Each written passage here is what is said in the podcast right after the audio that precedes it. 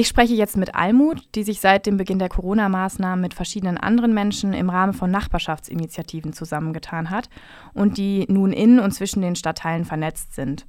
Sie sind über die Website Corona-Hilfe Jena zu erreichen, die unabhängig von den städtischen Hilfen oder denen der offiziellen Träger ist. Was ist euer Hintergrund und wie kam es dazu?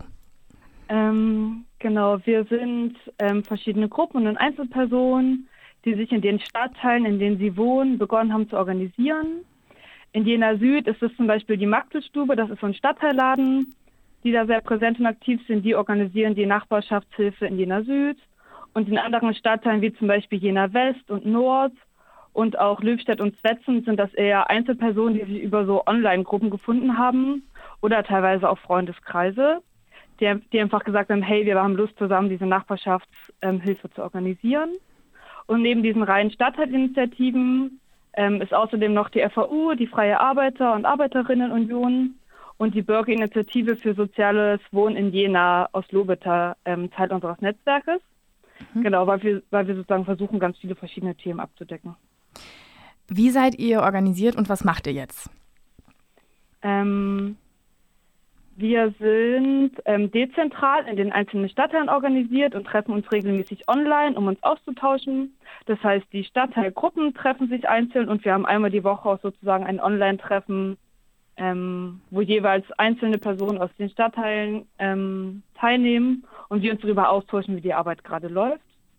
Und wir sind auch sehr basisdemokratisch organisiert. Das heißt, wir haben keinen Chef und keine Chefin und alle Menschen, die sozusagen Lust haben, sind eingeladen, sich da auch einfach einzubringen und ihre Ideen einzubringen. Mm, genau. Und was wir konkret machen, wir organisieren vor allem konkrete Nachbarschaftshilfe, wir, äh, wir übernehmen Einkäufe für Leute, ähm, wir versuchen so Besorgungen, die dringend, erledigt, die dringend erledigt werden müssen, einfach abzunehmen. Und das richtet sich auch vor allem an Menschen in so Risikogruppen, aber auch an andere. Und darüber hinaus kümmert sich die FAU auch noch um alle Fragen und Probleme in Bezug auf Arbeit. Und die Bürgerinitiative Lobeda kümmert sich um alle Probleme, ähm, die sozusagen die Miete betreffen, die in diesen Zeiten aufkommen können. Mhm. Genau. Ihr macht ja auch ein bisschen mehr als jetzt reine Nachbarschaftshilfe, mhm. die auch äh, sonst über Träger zum Teil organisiert ist. Mhm. Auf welche Probleme reagiert ihr da? Mhm.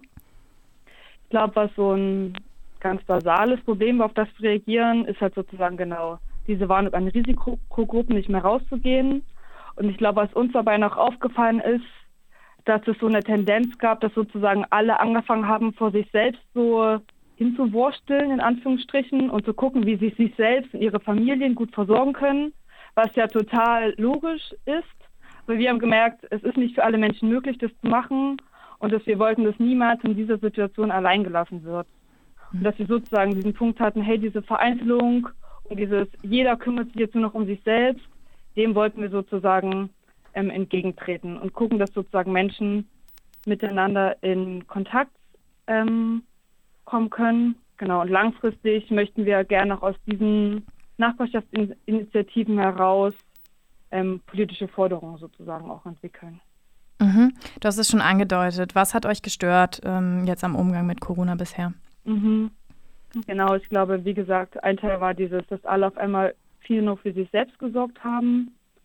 Und ich glaube, was uns gerade auch noch stört oder was eine Frage ist, die wir haben, ist, warum diese Solidarität auch an so nationalen Grenzen einfach aufhört.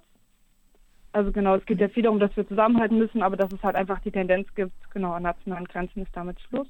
Mhm. Und was auch eine Frage ist, wofür wir jedoch auch keine Lösung haben, wo wir glauben, da wäre es wichtig, darüber zu reden, dass ganz viel das Soziale eingeschränkt wird, aber zum Beispiel Betriebe weiterlaufen, wo nicht mehr klar ist, ob es dafür ausreichende ähm, Schutzmaßnahmen einfach gibt. Mhm. Und da versuchen wir halt auch in Gespräche zu kommen, um zu wissen, okay, wie ist denn gerade die Situation bei den einzelnen Menschen, was stört sie, weil da genau so ein paar Punkte sind, die wir ein bisschen schwierig finden.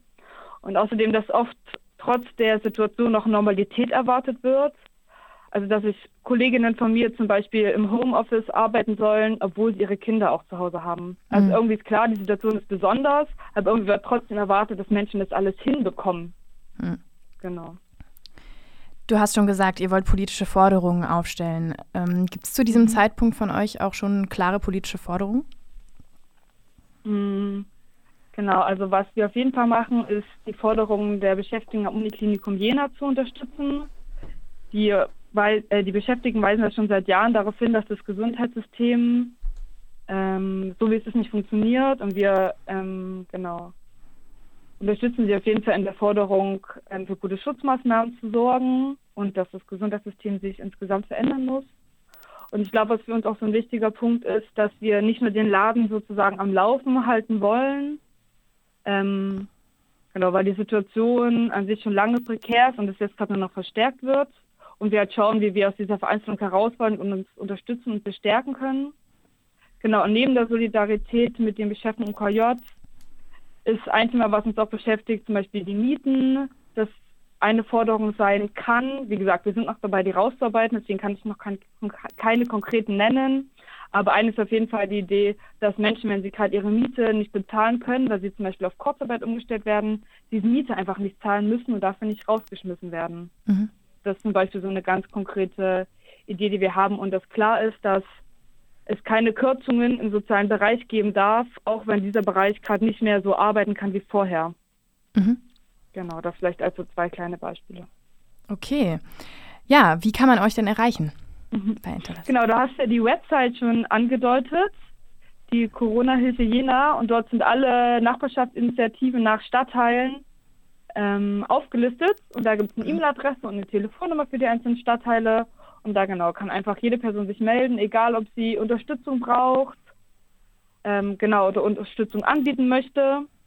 Da sind wir auf jeden Fall erreichbar. Und natürlich, wenn Leute Lust haben, sich einfach einzubringen und zu sagen, hey, ich möchte gerne meinen Nachbarinnen und meinen Nachbarn ähm, genau in meinem Stadtteil einfach aktiv werden und die Situation irgendwie ein Stückchen besser für die einzelnen Leute machen. Alles klar.